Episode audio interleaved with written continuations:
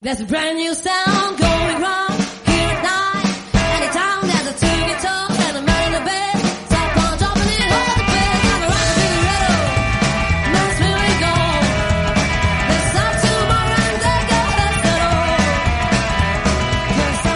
Escentis, compañía y tecnológica especializada en telecomunicaciones, ha protagonizado portadas en estas últimas jornadas.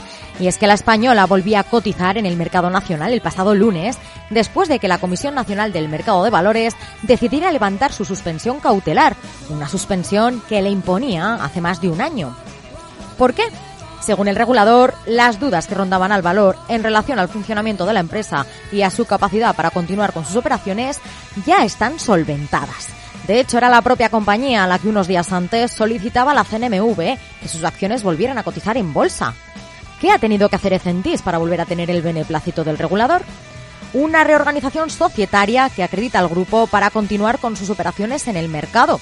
Así lo destaca el informe de revisión limitada de su auditor de cuentas, que establece el nuevo perímetro de la compañía cotizada y sus filiales libres de deuda. Lo explica aquí, en Capital Radio, Álvaro Romero, analista senior de renta variable de Singular Bank. Al final se queda eh, lo que cotiza ahora es la pata de tecnología y se ha confirmado que la compañía consiguió unos beneficios de 196 millones en los últimos nueve meses de, de 2023, ¿no? entre el periodo entre enero y octubre. Y bueno, esto es gracias a que han conseguido una quita superior al 80% de su deuda financiera, ¿no? que al final es lo que lastraba la compañía, a cambio de ceder la sociedad del perímetro de telecomunicaciones.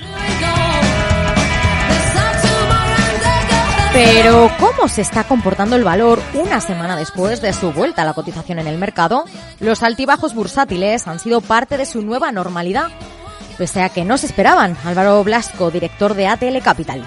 En principio lo que esperábamos era una cierta eh, calpa, una, una cierta eh, expectativa por parte de los inversores antes de tomar eh, ninguna decisión, ¿no?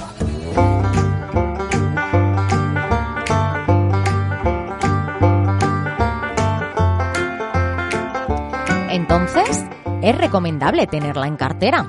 Los expertos lo tienen claro. Alberto Iturralde, responsable de operativa DAX. Ecentis lo liquidamos rápido, es un horror de valor y no debería estar en ninguna cartera. Eh, muy ludopático.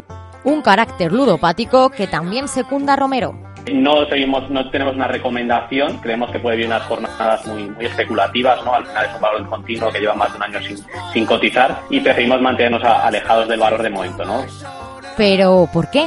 En opinión de José Lizán, gestor de Reto Magnum SICAP en Cuadriga Asset Management. Yo creo que al final es una compañía reestructurada en la que se ha quedado cotizado una división muy pequeñita, apenas 20 y pocos millones de euros en ingresos, y sobre la que se quiere construir una compañía que sea líder en servicios auxiliares para el sector de infraestructuras, ¿no? Pero hay que construirlo, ¿no? Entonces yo creo que eso hace falta tiempo, hace falta ver por dónde va el management y, qué van incorporando al grupo y cómo lo van haciendo y si van incorporando actividades rentables y, y desde luego es muy pronto y la capitalización actual pues está descontando un futurible que todavía no es una realidad, ¿no? Un futurible que al menos todavía no es una realidad, pero que algunos ya están comprando. Blasco.